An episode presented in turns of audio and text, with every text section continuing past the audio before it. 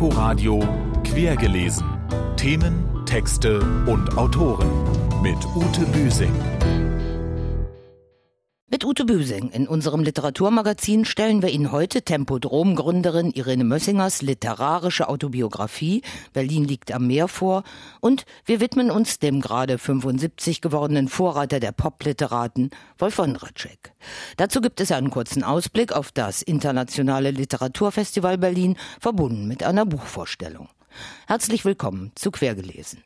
Zunächst literarische Neuigkeiten der vergangenen Woche. Etwa jeder fünfte Zehnjährige in Deutschland kann nicht so lesen, dass er einen Text auch versteht. Das soll sich dringend ändern, findet die Kinder- und Jugendbuchschriftstellerin Kirsten Beue. Erst vor einer Woche initiierte sie deshalb mit prominenten Mitstreitern die Petition Jedes Kind muss lesen lernen. Schon haben mehr als 37.000 Menschen den Aufruf unterzeichnet. Zum Weltkindertag am 20. September soll er an die Bundesbildungsministerin, die Kultusministerkonferenz und die zuständigen Akteure in den Bundesländern übergeben werden. Politthriller wie Der Schakal und Die Akte Odessa. Ein Leben wie ein Roman. Und schon ein neues, auf einem wahren Hackerfall beruhendes Abenteuerbuch, sein 18. kurz vorm Erscheinen, Der Fuchs. Frederick Forsyth, ehemaliger Kriegs- und Krisenkorrespondent und Informant des britischen Geheimdienstes, ist am 25. August 80 Jahre alt geworden. Alle Schauplätze seiner Romane hat der Bestsellerautor auch bereist. Er schreibt seine weltweit millionenfach verkauften Wälzer in durchschnittlich nur 45 Tagen. Auf Deutsch erscheinen sie bei Bertelsmann bzw. Goldmann. Nahtloser Übergang zu weiteren Themen in Quergelesen. Wolf Wondracek wird anlässlich seines 75. Geburtstages mit einer Neuausgabe seines popkulturellen Werkes geehrt. Der Ulstein Verlag bringt zunächst seine gesammelten Gedichte in 13 Bänden im Schuber heraus.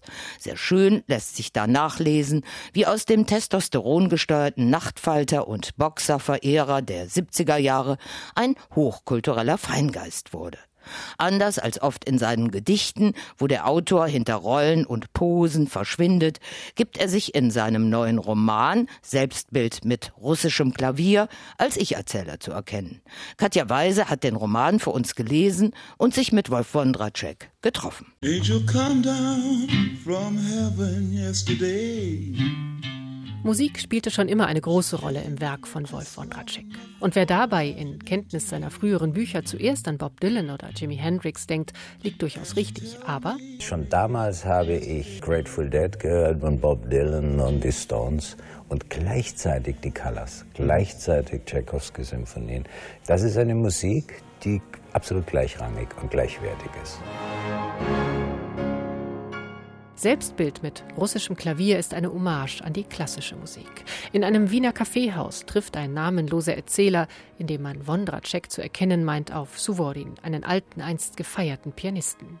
Der teilt mit dem Zufallsbekannten seine Erinnerungen an die vor einem Jahr verstorbene Frau, an große Konzerte, die Kindheit in einem russischen Dorf. Eine heilige Stille, wie ich sie nur in der Musik wiedergefunden habe. Später, sehr viel später, als ich anfing, die Musik zu verstehen. Im Tschaikowski-Saal in Moskau spielte er bei der Uraufführung der zweiten Sinfonie seines Freundes Alfred Schnittke. Er reiste um die Welt, haderte mit Beethoven, bewunderte Glenn Gould und hasst Applaus. Was sind das für Menschen, die nach einer Sonate von Schubert, der späten in B-Dur zum Beispiel, zwei Monate vor seinem Tod vollendet, in Jubel ausbrechen? Suvorin steigt aus, geht nach Sanremo und spielt dort in Hotelbars. Immer wieder spiegelt sich in diesen in kurzen Kapiteln gefassten Erinnerungen des Pianisten auch der Autor selbst, Wolf Wondratschek. Geht es doch vor allem um die Frage, was Kunst ist, wann und wie man Erfüllung findet, in der Musik, in der Literatur. Was mich am Schreiben interessiert, ist die Unterhaltung der Sprache mit sich selber. Sprachmächtig ist dieser Roman, sehr intensiv, nachdenklich. Wie kann der Abschied vom Leben aussehen? Tut man einem, der einsam ist, Gewalt an, wenn man sich nach seinem Wohlbefinden erkundigt? Wie erzählt man eine Geschichte gut? Wolf Wondracek, Selbstbild mit russischem Klavier, ist bei Ullstein erschienen. Ebenso wie seine gesammelten Gedichte. Ein Fest für Wondracek richtet Ullstein seinem Dichter am Donnerstag, dem 30. August, im Literaturhaus Berlin aus. Und es beginnt um 19.30 Uhr. Berlin liegt am Meer, hat die Tempodrom-Gründerin Irene Mössinger ihre bei Galliani Berlin erschienene Autobiografie genannt.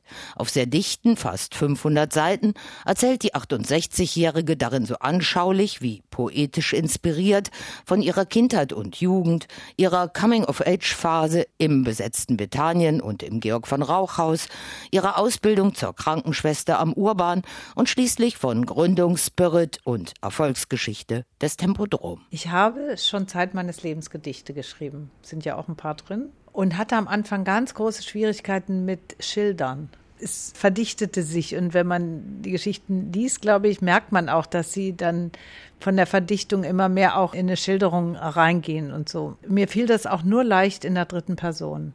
Die ganzen Geschichten, ich nenne das immer die Geschichten, weil das sind immer so Sequenzen, die eher wie ein Film ablaufen, die so Momente sind, die aber verbunden sind mit Gefühlen, mit Erinnerungen. Und die sind in der dritten Person geschrieben. Und das andere, das was zusammenhält, die Geschichten sind in der ersten. Das ist eher mehr mein reflektierendes Ich.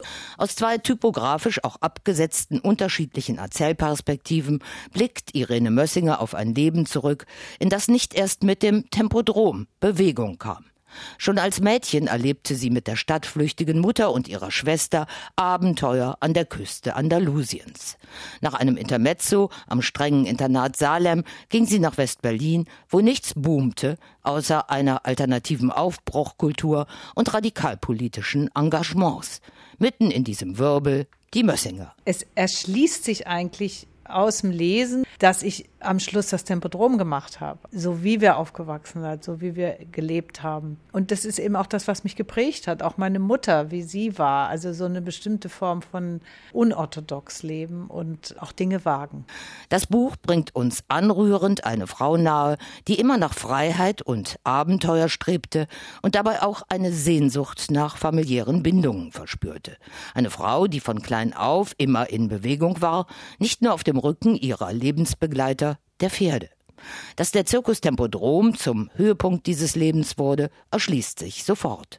Und eben auch zum Tiefpunkt nach einer beispiellosen Kampagne gegen die Tempodrom-Gründer und Betreiber im Zusammenhang des durch den Kanzleramtsstandort erzwungenen Baus eines festen Zeltes am Anhalter Bahnhof, da wo das Tempodrom heute noch steht. Darüber möchte Irene Mössinger aber am liebsten nicht sprechen.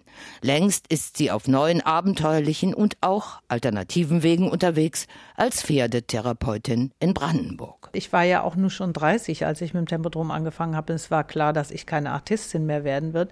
Aber ich habe angefangen, sehr viel mit Tieren zu arbeiten und habe halt auch so neue Tiertressuren gemacht und lange mit Tieren aufgetreten.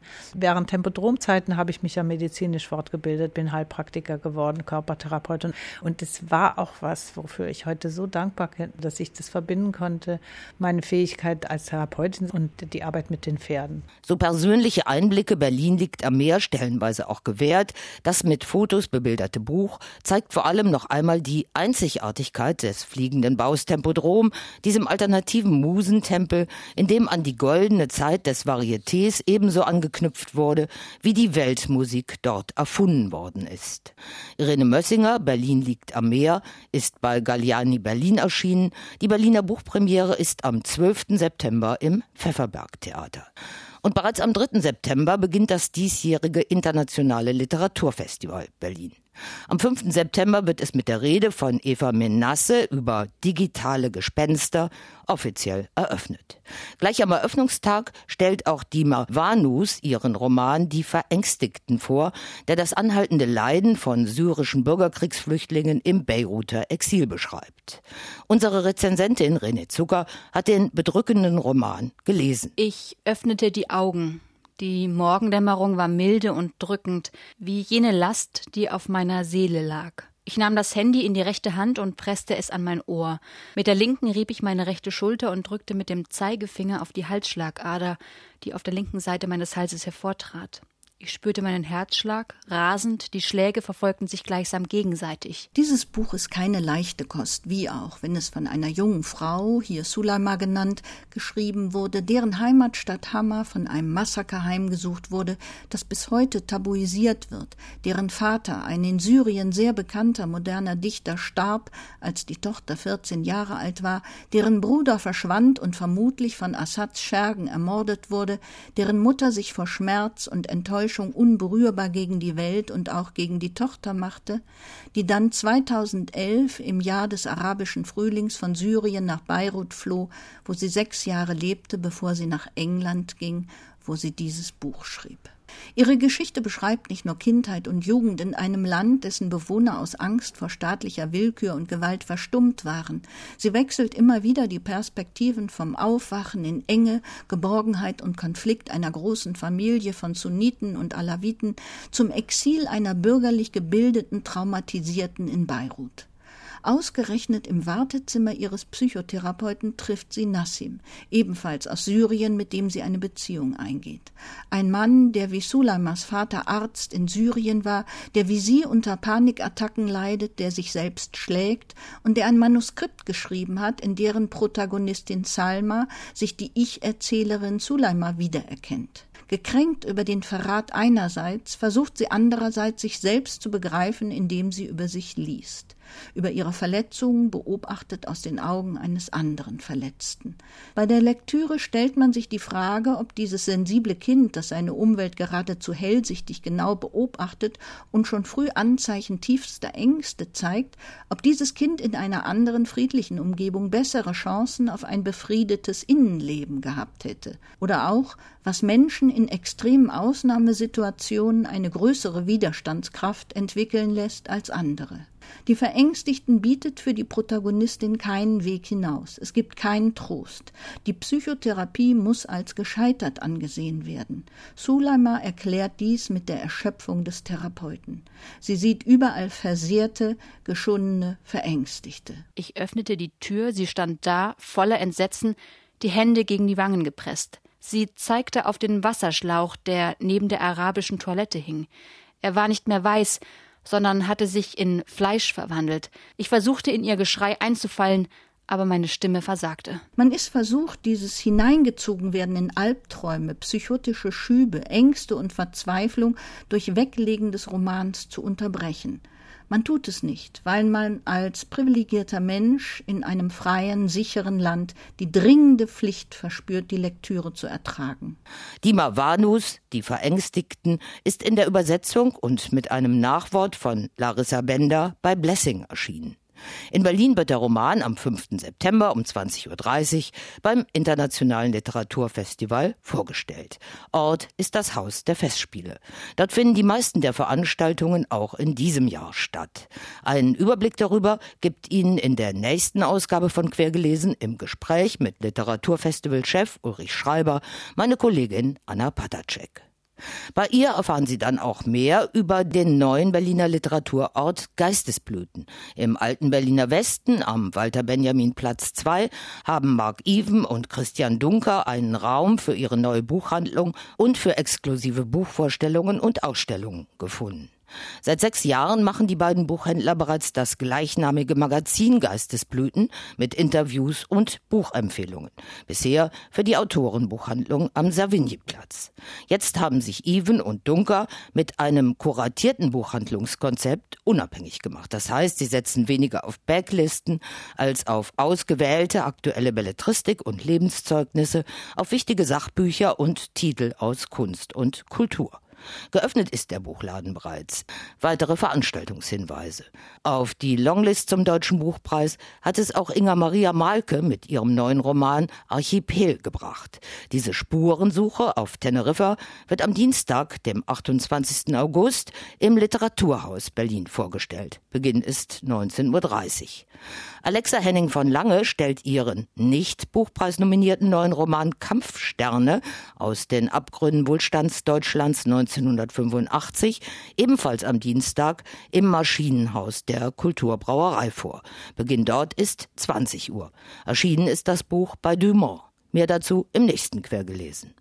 Bleibt uns noch der erste Satz eines neuen Buches, der hier unser letztes Wort sein soll.